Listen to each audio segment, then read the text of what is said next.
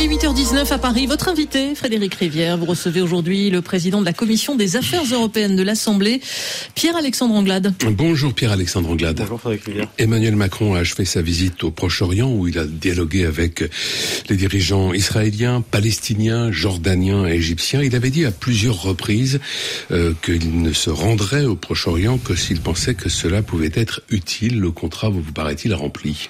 Je crois que son déplacement est un déplacement important, puisqu'il a d'abord évidemment permis d'apporter le soutien de la France à Israël face aux attaques terroristes, mais il a aussi et surtout permis de reprendre langue et de renouer le dialogue avec les dirigeants des pays arabes. Je rappelle que jusqu'à présent, l'ensemble des chefs d'État et de gouvernement occidentaux qui s'étaient déplacés dans la région n'avaient pas parlé avec euh, les dirigeants euh, jordaniens, égyptiens, avec l'autorité euh, palestinienne. C'est ce qu'a fait le président de la République et ça lui a permis, je crois, d'avoir une position complète c'est-à-dire un soutien à la sécurité d'Israël, mais aussi la nécessité d'ouvrir des perspectives politiques pour les Palestiniens, et en l'occurrence d'aller vers ce qui devrait être un objectif pour la communauté internationale, à savoir un État palestinien vivant côte à côte d'Israël en sécurité. Je crois que c'est euh, extrêmement important d'avoir rappelé ce message dans ce contexte. Si on se pose la question en termes d'utilité, puisque c'était le terme qu'employait le président de la République lui-même, euh, qu'a-t-il obtenu? Je crois qu'il a remis sur la table euh, une initiative pour la paix et la sécurité dans la région. Euh, et que jusqu'à présent aucun des chefs d'État et de gouvernement qui ne s'était déplacé ne l'avait fait. Et donc il a euh, permis, à travers trois points qui me semblent importants, de recréer du dialogue euh, entre les différentes parties prenantes dans la région. D'abord la lutte contre le terrorisme à travers la coalition qu'il a proposée, lutte contre le terrorisme qui doit se matérialiser par la lutte contre les financements, les soutiens du terrorisme, avec une, une action de coopération avec les différents pays dans la région.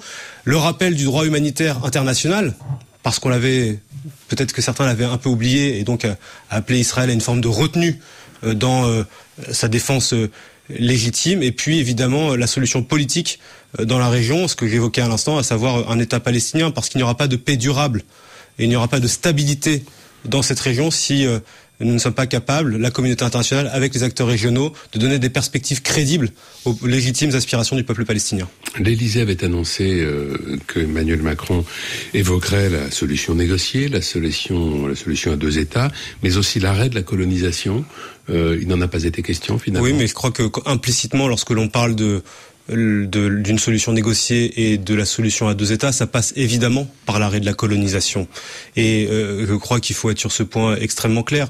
La politique de colonisation qui a été menée par le gouvernement Netanyahou ces dernières années a rendu quasi impossible la solution à deux États. C'est pour ça que si l'objectif de la communauté internationale, et je crois que ça devrait l'être, et l'objectif de la France est d'arriver à une solution à deux États, ça passe évidemment par l'arrêt de la colonisation euh, en Cisjordanie, les violences qui sont encore perpétrées euh, par les colons euh, en Cisjordanie à, destination des, populations palestiniennes. Et donc je crois que quand on parle d'un processus politique négocié qui doit arriver à l'établissement d'un État palestinien, ça veut dire de manière extrêmement claire que la colonisation doit cesser. Cette proposition d'Emmanuel Macron de créer donc une coalition internationale pour lutter contre le Hamas, à l'image de celle qui existe pour lutter contre l'État islamique, a, beaucoup surpris, à vrai dire. Vous pensez qu'elle a la moindre chance de voir le jour? Ça, nous, nous le verrons à l'épreuve des faits, mais en tout cas, euh, je crois qu'elle a le mérite d'exister. Et dans ce moment euh, si particulier où nous voyons que la région peut s'embraser, je crois que toutes les initiatives et toutes les idées sont les bienvenues.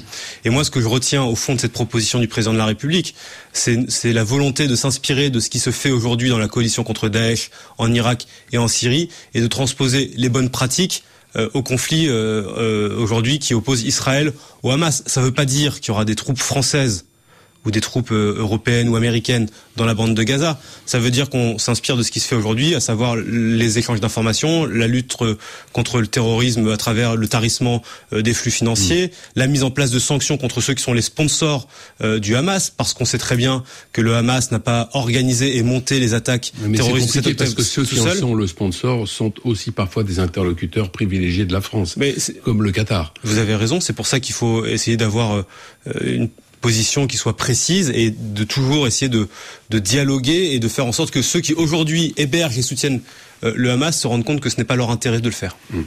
Le Conseil européen qui se réunit aujourd'hui va aborder bien évidemment la situation euh, au Proche-Orient. Euh, est-ce que l'Union européenne peut réussir à, à prendre le poids diplomatique qu'elle n'a jamais réussi à avoir dans ce dossier ah, Moi, je crois que les Européens euh, doivent se réimpliquer dans le dans le conflit entre mais Israël et Palestine. Ils ont tenté dans l'histoire de ces dernières décennies, mais ils n'ont jamais réussi à être un acteur décisif. Oui, mais ils l'ont fait. Ils l'ont fait de manière décousue, c'est-à-dire que les Européens et de très loin sont ceux qui euh, soutiennent, euh, notamment à travers l'aide humanitaire et le soutien financier, l'autorité palestinienne et les différentes agences qui opèrent dans les territoires palestiniens à Gaza euh, et en Cisjordanie, mais qui ne sont jamais réellement impliqués dans le processus politique. Et donc, il faut que les Européens, aujourd'hui, à travers, pas forcément à travers ces institutions, mais à travers le poids qu'ont les différents États membres, s'impliquent à nouveau dans le processus mmh. politique, parce que nous voyons bien que ce qui se passe au Proche-Orient a des conséquences aussi dans nos sociétés et que le, euh, le drame des attentats du 7 octobre et de la réponse israélienne ensuite, c'est d'abord les peuples palestiniens et le peuple israélien qui le vivent, mais on voit bien que ça crée des tensions dans les sociétés occidentales, en France, dans beaucoup de pays européens et aussi aux États-Unis. Et donc il faut que les, les pays, les 27, se réimpliquent politiquement pour arriver euh, euh, à, à, renouer le dialogue politique, pour arriver à cette solution à deux États que j'évoquais. Le Conseil euh, européen va se pencher également sur la politique migratoire. Euh, le Premier ministre belge a dit il y a une semaine, lors de l'hommage aux victimes de l'attentat terroriste de Bruxelles, je le cite, nous ne négligerons pas le fait que l'immigration clandestine a joué un rôle important dans ces événements tragiques. C'est pourquoi nous devons nous concentrer sur deux dimensions européennes, à savoir une meilleure protection de nos frontières extérieures et plus important encore, une politique de retour plus résolue et mieux coordonnée pour les immigrés clandestins. C'est aussi ce que dit d'ailleurs la Commission européenne.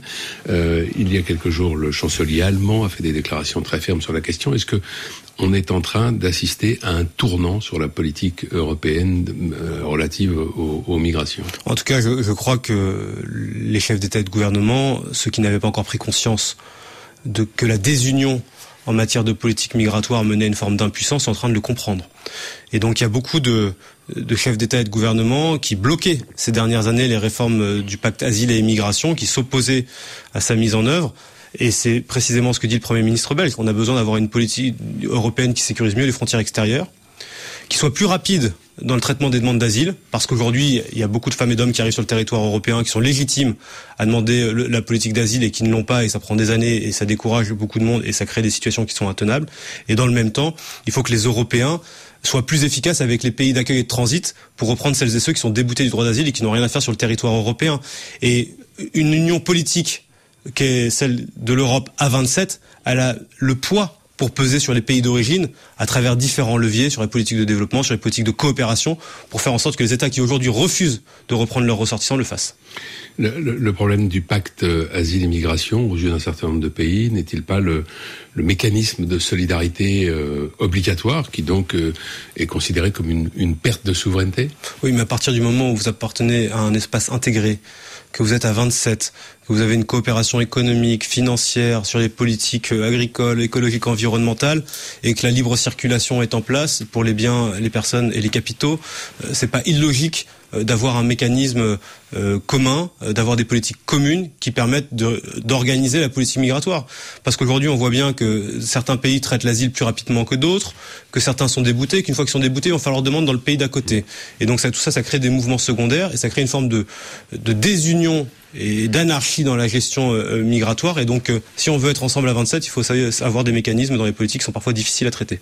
Merci Pierre-Alexandre Anglais. Merci.